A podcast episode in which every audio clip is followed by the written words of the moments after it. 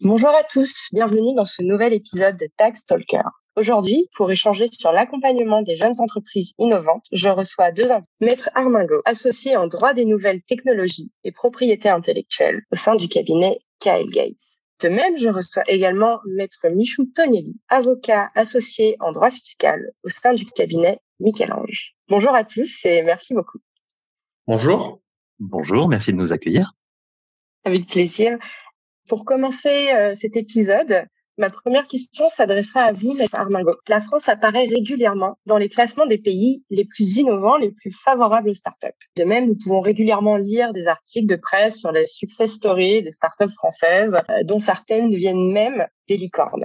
Il semble exister une dynamique assez favorable aujourd'hui concernant les jeunes entreprises innovantes, notamment en France. En tant qu'avocat spécialisé en droit des nouvelles technologies et propriété intellectuelle, pourriez nous partager votre constat sur cette situation Selon vous, quelles sont les raisons qui peuvent euh, expliquer cet essor fulgurant euh, qu'on peut constater?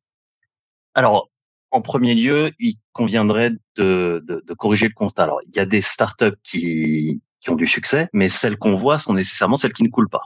Donc, la métrique qui nous manque aujourd'hui, c'est quel est le pourcentage de startups qui arrivent à devenir des licornes ou qui arrivent à survivre versus combien ont été créés. Ce, ce ratio-là, on ne l'a pas et j'ai une intuition qui est qu'il y a beaucoup plus d'entrepreneurs aujourd'hui qu'il n'y en avait précédemment. Et donc, si on a 10% euh, de startups qui, euh, qui arrivent à survivre, nécessairement, plus il y en a qui se créent, plus il y en a qui ont du succès. Donc, c'est juste pour relativiser un peu le propos. Ensuite, il y a quelque chose qui est très intrinsèquement lié à la culture française, c'est qu'on est bon en recherche et développement. Et fut un temps, on n'avait pas le cadre qui allait bien. Et donc, les, les entrepreneurs français, en tout cas les chercheurs français, allaient à l'étranger. On appelait le, le brain drain à une époque parce qu'ils partaient essentiellement aux États-Unis. Et aussi une, une considération que la France était relativement complexe, c'était un cauchemar administratif, c'était un cauchemar en droit du travail. Quand on embauchait des gens, on n'arrivait pas à s'en séparer. Et donc, c'était pour les investisseurs un problème parce que l'investissement au sein de, de start-up françaises n'était pas forcément dans les meilleures conditions pour prospérer. Et même si on a la meilleure idée du monde, faut pas oublier que si on n'a pas les capitaux pour la lancer, pas la lancer très loin. Ça, c'est le constat. Je me souviens d'une conférence qu'on avait faite à San Francisco il y, a, il y a six ans de ça déjà, qui parlait notamment des réformes Macron euh, de l'époque, euh, la réforme du droit du travail. Il y a eu un énorme travail de fond qui a été réalisé pour donner de la prévisibilité, pour euh, combattre les idées reçues sur euh, sur le cauchemar administratif qu'est la France. Euh, donc on est sur euh, sur la le plafond pour des indemnités de, de licenciement. Ça protège le, le, les salariés qui auraient été débarqués parce que ils ne sont pas privés d'indemnités. En revanche, encore une fois, pour les startups et pour les investisseurs qui sont derrière, on sait, on peut provisionner ce risque maximal. Ça va être aussi, et Alban pourra détailler un petit peu dessus, mais une simplification de la taxation des entreprises. Donc il y a eu vraiment un choc de simplification, c'est comme ça que ça voulait s'appeler, qui, qui génère une meilleure dynamique. Et puis derrière, il y a l'impulsion politique. Je suis pas forcément d'accord quand on a un ministre euh, des Finances ou un président de la République qui nous dit euh, je veux avoir euh, X nombre de licornes dans X années. Pas comme ça que ça marche, ça ne se décrète pas. En revanche, avoir une dynamique au plus haut sommet de l'État, derrière, ça envoie un signal fort, notamment aux investisseurs, pour qu'ils supportent, qu'ils soutiennent ces startups. Donc de ce côté-là, j'ai l'impression qu'on est on est une startup nation qui qui est en, en voie de d'amélioration. Maintenant, la prochaine étape, c'est d'arriver à devenir une scale-up nation. Très bien, merci beaucoup pour cette euh, réponse très complète. Du coup, je me permets de rebondir sur vos propos pour ma question suivante pour Maître Michaud Tonielli. Vous, en tant qu'avocat fiscaliste, est-ce que vous partagez le même constat qui a été fait précédemment? Diriez-vous que la législation fiscale française essaye de soutenir et d'encourager l'innovation, euh, mais également les startups Oui, alors il y a eu beaucoup de choses, comme l'a dit Claude Etienne, qui ont été faites. Pour devenir une startup nation, la France, elle a, misé sur euh, deux choses. Faciliter l'innovation et l'émergence d'idées au sein du territoire français et également faciliter le recrutement de talents étrangers. Claude Etienne parlait du crédit impôt recherche. Il est vrai que le crédit impôt recherche est quelque chose qui fonctionne très bien en France et de nombreux groupes internationaux localisent leurs dépenses de, de, recherche et de développement sur le territoire français. Schématiquement, enfin, je, je, je simplifie, mais une société qui engage des dépenses de recherche et de développement. Donc, euh, une société qui va euh, rechercher un produit avec un élément de nouveauté, euh, de créativité, il faut qu'il y ait un élément d'incertitude. Il faut que ce soit un produit qui soit transférable et reproductible.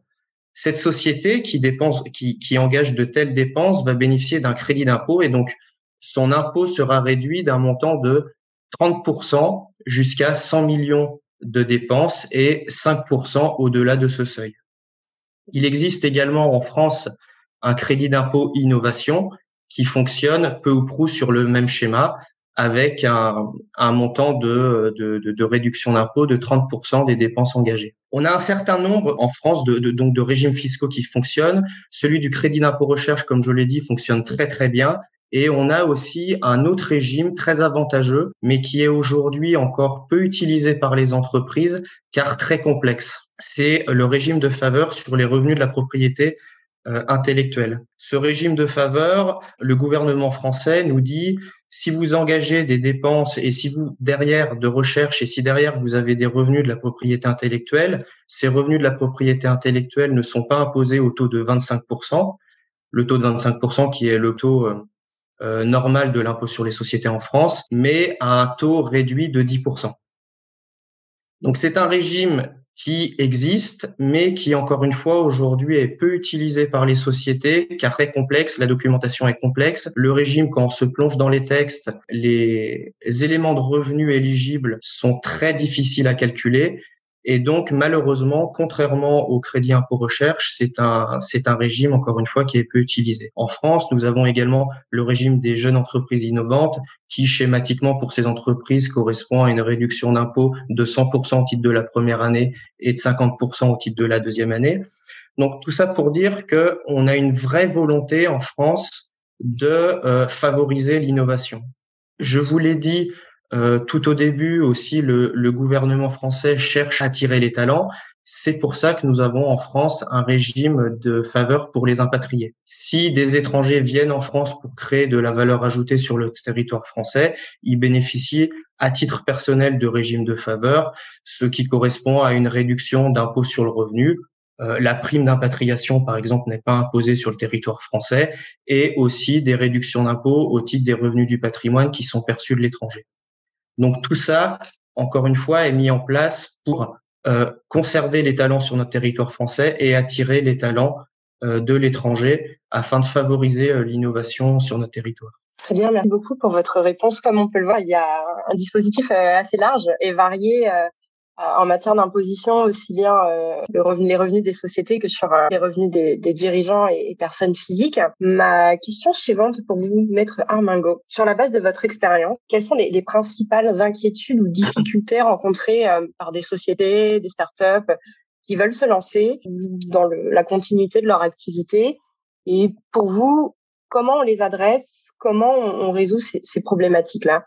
Alors, on fait pas mal de, de mentoring de startups, ce que j'appelle du, du, legal speed dating. Donc, on est très proche des, des, inquiétudes. Encore une fois, je pense que combattre les idées reçues, euh, c'est très important pour que ces, ces jeunes sociétés, ces, ces, entrepreneurs prennent conscience que se faire assister par du juridique, c'est pas une dépense, c'est un investissement. C'est-à-dire que vous allez dépenser 100 en, en, soutien juridique à un moment donné, mais derrière, ça va vous économiser peut-être 10 000 plus tard, parce que si vous essayez de résoudre le problème plus tard, il sera euh, beaucoup plus complexe. Donc, et encore une fois, on parlait tout à l'heure de, la différence entre les États-Unis et l'Europe. Aux États-Unis, tout le monde a un psychiatre et tout le monde a un, un, un avocat. Euh, en France, c'est un peu plus complexe. Il y a encore un stigmate là-dessus. Donc, le, le premier pas, c'est de voir, de se faire assister et c'est encore une fois, il y a beaucoup, on n'est pas les seuls à faire ça, mais il y a beaucoup de cabinets qui proposent ce genre de, de service. C'est vraiment l'idée, c'est d'avoir une roadmap. Quelles sont les grandes étapes par rapport à chacun des produits que, que veut développer cette, cette startup et, et comment les appréhender, comment les provisionner? Une startup, faut bien comprendre qu'elle n'a pas de futur si la question à laquelle elle essaye de répondre par sa création a déjà été Donc il y a des problématiques qui sont nouvelles. C'est pour ça que moi j'adore les startups parce que en général elles viennent alors euh, en, anglicisme euh, dont je ne suis pas très fan qui est de disrupter un, marché. On l'a bien vu avec Uber. quel est le cadre juridique applicable à un tel service qui n'était pas là précédemment? On le voit aussi avec tous les, toutes les flottes libre-service de trottinettes ou de vélos. Elles viennent répondre à un besoin qui n'était pas là, qui n'était pas appréhendé par le droit. Donc, clairement, une start-up va avoir des problématiques nouvelles. Le droit actuel n'est pas forcément à même d'y répondre, mais en tout état de cause, il faut avoir cet état des lieux. Et derrière, éventuellement, euh, supplémenter les services juridiques par du lobbying pour faire intervenir un cadre réglementaire qui soit favorable. Et, euh, et ensuite, chaque, problématique va être euh, va être assez euh, individualisée par rapport au, au service.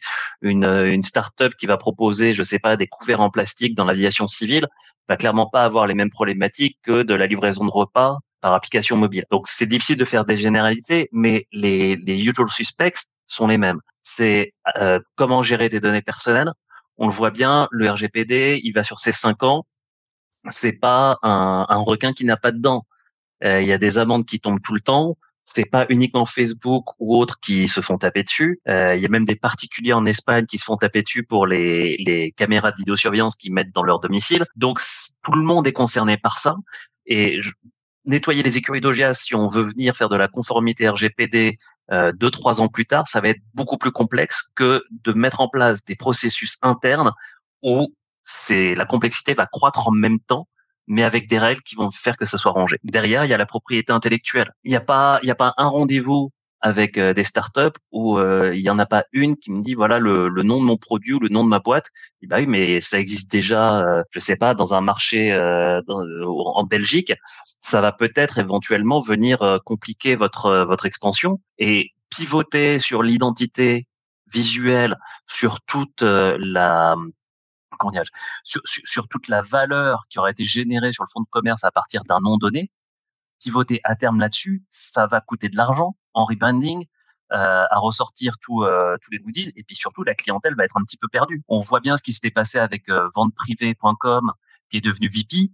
Pourquoi? Parce que venteprivée.com a été une marque qui ne marchait pas. Ils étaient très probablement à un stade auquel ils pouvaient se permettre de faire ce rebranding, mais une startup early stage, ça va être très compliqué. L'argent que les, les, les, les, business angels ou les seed investors, même en, série A, vont mettre dedans, ils n'ont pas envie que ça soit fait pour corriger des problèmes qui auraient pu être corrigés dès le début. Donc, avoir une visibilité euh, sur les coûts en fonction de la croissance. Là, on parle social et on parle pays, on parle data, mais labor aussi, tout ce qui est droit social savoir quels sont les seuils auxquels il va falloir euh, mettre en place des, des un règlement intérieur, mettre en place euh, des, des, des, comités, des représentants du personnel, ce genre de choses, c'est important parce que ça peut venir guider la, la, prise de décision par les fondateurs. Très sincèrement, même si chaque histoire est individualisée, les, les problématiques, elles, elles sont, c'est un nombre fini de problématiques. Donc, en une heure de temps avec un avocat dans une espèce de, de speed dating dont je parlais tout à l'heure, ça suffit amplement à avoir une idée et de savoir quand décrocher le téléphone. Très bien, merci beaucoup. Euh, effectivement, euh, le, le, le, recours à l'avocat est, euh, est, toujours un peu euh, pas tabou, mais pas évident et tout vu comme une charge que comme un réel atout. Et c'est ce qui me permet de, de poser ma, ma, question suivante à, à, à Maître Michou Tonelli on reproche souvent à la France d'avoir une fiscalité complexe, lourde, qui peut freiner les entrepreneurs. Donc déjà qui sont euh, qui n'ont pas ce réflexe de recourir à l'avocat.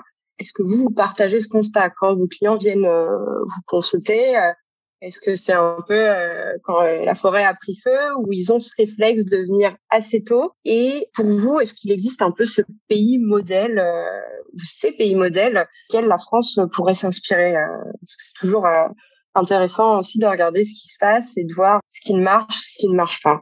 Alors, en ce qui concerne la fiscalité lourde, euh, je partage ce constat et les, les chiffres parlent d'eux-mêmes.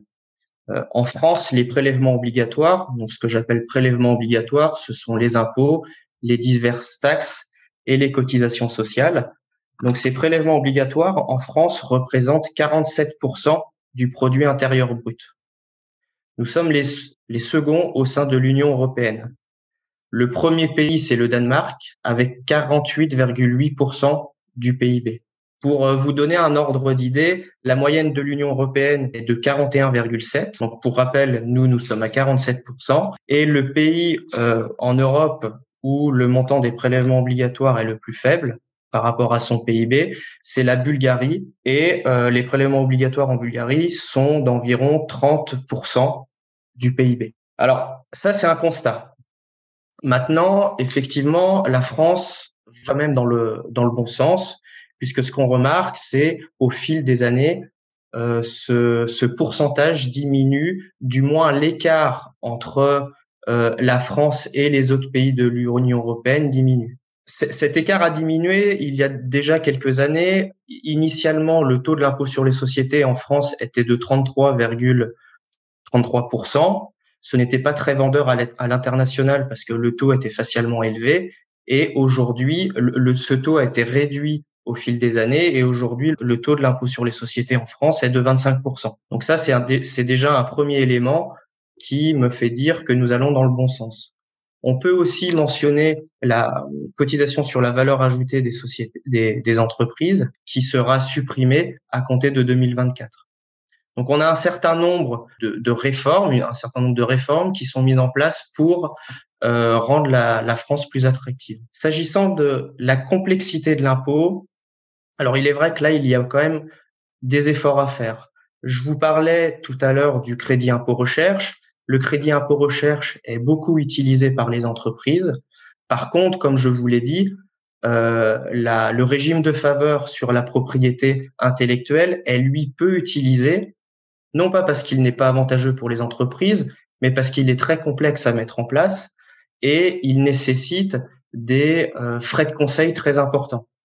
Donc ce que ce qu'on constate aujourd'hui, c'est que euh, certaines entreprises préfèrent ne pas avoir recours à ce régime de faveur, même si après, à la fin de la journée, elles payeront plus d'impôts, plutôt qu'aller voir un conseil pour euh, mettre en place toute la documentation liée à ce régime de faveur. À titre d'exemple, euh, le crédit impôt recherche représente pour l'État une dépense de 6 milliards d'euros, alors que le régime de faveur de la propriété intellectuelle uniquement est dépense de 1 milliard. Donc on voit bien que ce dispositif n'est pas ou peu utilisé. S'agissant de votre dernier point, il n'existe pas en tant que tel de pays modèle. On a, euh, si vous voulez, on a, on a d'un côté euh, des, pays qui ne pratiquent, enfin, où l'impôt est nul. On parle beaucoup de Dubaï, et de l'autre côté, on a un pays comme le Danemark euh, le Danemark que j'ai cité au, début de ma réponse, où le montant des prélèvements, des prélèvements obligatoires est très important. Pourtant, au Danemark, les choses se passent relativement bien avec le contribuable, puisqu'il y a une transparence fiscale et euh, donc les encore une fois les, choses se, se, passent bien donc c'est vraiment il n'y a pas de système idéal c'est vraiment à la à la France de créer sa propre identité à ce titre et euh, de se placer entre ces deux extrêmes dans un monde où la concurrence fiscale est de plus en plus importante. Merci beaucoup. Effectivement, ça me faisait aussi penser à, notamment à, l'Estonie, je crois, qui est un peu euh, cité euh, en figure de proue de, de, des startups, notamment pour sa facilité administrative. Bon, à voir si, si ça inspirera la France. je ne sais pas ce que vous en pensez. Ah, les Sony, ils, ont aussi mis en place euh, l'identité électronique avec leur passeport électronique. Donc c'est quelque chose qui est qui est dans leur ADN. D'aucuns diraient que c'est aussi euh, causé par la proximité avec la Russie et la peur d'une invasion et être certain que les infrastructures puissent survivre. Euh, malheureusement, l'actualité récente leur donne peut-être raison. Mais encore une fois, ça montre qu'il y a peut-être parfois un décalage entre l'intention et, et, la réalisation. Et comme le disait très bien Alban, on aura beau mettre les, des mécanismes en place, derrière, si on n'a pas cette impulsion, si on n'a pas, si, si on, on, corrige pas le tir pour voir quels sont les, les besoins, il n'y a pas de solution miracle, il qu'une solution adaptée à une situation donnée. Et effectivement, oui, j'en rejoins euh, vos points de vue, c'est assez vrai. Ma question suivante est commune, donc je vais vous laisser euh, vous entendre euh, entre vous sur l'ordre de réponse. On a pu voir, vous êtes spécialisés chacun dans des matières très différentes. Cependant, vous conseillez régulièrement des jeunes entreprises, des dirigeants qui veulent développer leur activité, qui veulent se lancer, pourquoi pas devenir des licornes, mais là j'extrapole. Sur la base de vos expériences respectives, quels seraient vos conseils pour les entreprises, pour des dirigeants, pour quelqu'un qui dit j'ai une super idée, ça va tout changer. Quel est votre conseil? Quels sont les pièges aussi à éviter? Parce que ça aussi, je pense qu'il y en a beaucoup des pièges. Dès le départ, j'ai envie de dire, euh, s'il a une très bonne idée, euh, je dirais d'en parler à personne. En tout cas, d'en parler à des gens qui, euh, qui sont couverts soit par le secret professionnel, soit par un accord de confidentialité. C'est la base. Derrière, il y a, y a d'autres mécanismes à mettre en place, mais mais il y a rien de pire qu'avoir une bonne idée, d'en parler à la mauvaise personne et de se faire piquer son idée. Parce que là-dessus, il y aura peu de protection. Donc c'est le réflexe de base. En général, on dit que chat chaud craint l'eau froide. Les serial entrepreneurs, en général, sont, sont plus à l'abri de ce genre de bévue que les premiers entrepreneurs. Mais euh, mais voilà, ça, on a déjà vu euh, j'ai eu le cas d'un client qui s'est fait poursuivre par un avocat qui avait parlé de son concept de start-up, qui n'a pas hésité à le poursuivre. Donc c'était euh, être parano, ça a du bon au début. Ensuite, Albo, est-ce que tu, moi, tu sais que je, suis lancé comme un train, donc euh, dès, que je commence à avoir la parole, je préfère, euh, préfère continuer. Mais moi, le, moi, le conseil que je pourrais donner à, à ces jeunes ou moins jeunes entrepreneurs, ça serait de se structurer, de réfléchir très tôt à la structure euh, de leur groupe, à la structure fiscale de leur groupe et à la structuration de leur rémunération. Il faut bien que les entrepreneurs comprennent que la fiscalité, c'est un coût dans, comme un autre dans leur business plan. Et donc, assez rapidement, il faut réfléchir à, à ces questions. Ce que moi, je remarque, c'est que très, très souvent, trop souvent, les premiers mois d'existence d'une société ou même la première année, l'activité est assez euh, est assez euh, artisanal. L'entrepreneur n'a pas vraiment réfléchi à toutes ces problématiques juridiques qu'il met, euh, qu'il reporte toujours à plus tard. Et quelques années plus tard, on se rend compte que euh, il a payé trop d'impôts, qu'il y avait un régime qui aurait été plus avantageux pour cet entrepreneur, et donc il faut réfléchir à une restructuration du groupe. La problématique, c'est que un, on a perdu du temps, l'entrepreneur a perdu de l'argent au, cours de ces années, et deux, restructurer un groupe peut coûter également de l'argent. On a un certain nombre de, de régimes, de, de, de fiscaux de faveur qui permettent de faire certaines opérations en toute neutralité fiscale, mais ce n'est pas toujours le cas. Et donc vraiment, le conseil que je peux donner, c'est cette problématique de structuration fiscale du groupe, vraiment euh, l'intégrer très très tôt lorsqu'on lance une, une société. Puis c'est un peu comme pour les marques aussi. Euh, au départ, quand on enregistre marque, il n'y a pas de fonds de commerce qui est associé. Donc si on la transfère, ça va être relativement facile. Derrière, quand il va y avoir une clientèle qui s'est euh, agrafée à, à, cette marque, il va y avoir une valeur, il va y avoir des coûts de transfert qui vont être, euh, qui vont venir euh, rendre l'opération plus complexe. Donc même si rien n'est fixé dans le marbre, avoir une idée générale de cette structuration, c'est important. Avoir les options pour savoir quel est le schéma le plus adapté, encore une fois, en fonction de l'évolution de, du projet. Et on en revient, encore une fois, au fait de devoir, euh, enfin, conseil de se faire assister le plus tôt possible. Et le plus tôt possible, un seul conseil n'est pas forcément euh, pertinent. Ce que fait Alban, je pense que j'ai assez de connaissances en droit fiscal pour savoir que je ne suis pas compétent et qu'il faut que j'appelle mon collègue. Et je pense qu'Alban, c'est la même chose de ton côté. Oui. Le droit est un doute là-dessus. le droit est devenu tellement complexe qu'on ne peut pas tout maîtriser. Un seul avocat ne peut pas tout maîtriser. Euh, un comptable ne peut pas tout faire non plus.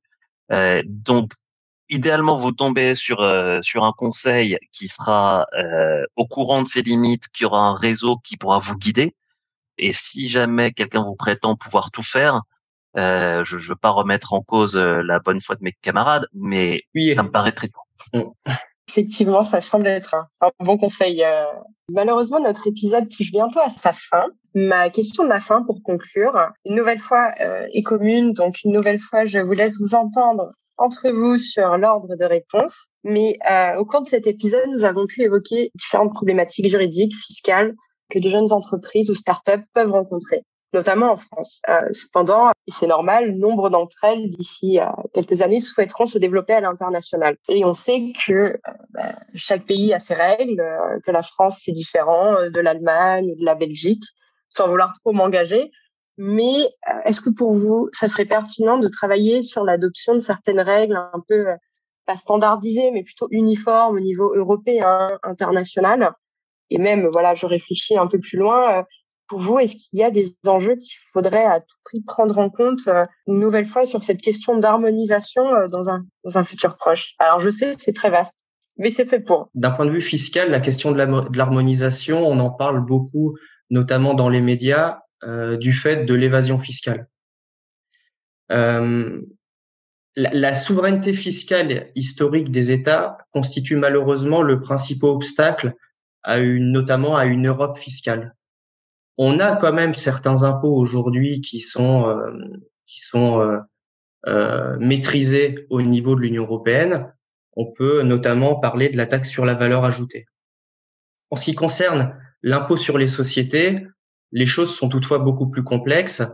Ce qui est dommage parce qu'il est fort probable que la France bénéficierait d'une harmonisation de la fiscalité au niveau européen, notamment par rapport à des pays qui ont euh, une fiscalité plus avantageuse pour les entreprises. Je pense notamment au à Luxembourg, Pays-Bas, Irlande. Alors, les choses avancent quand même. Les choses avancent quand même. Euh, Aujourd'hui, on parle de plus en plus d'un impôt minimum mondial de 15%. Cet impôt devrait être mis en place en 2024.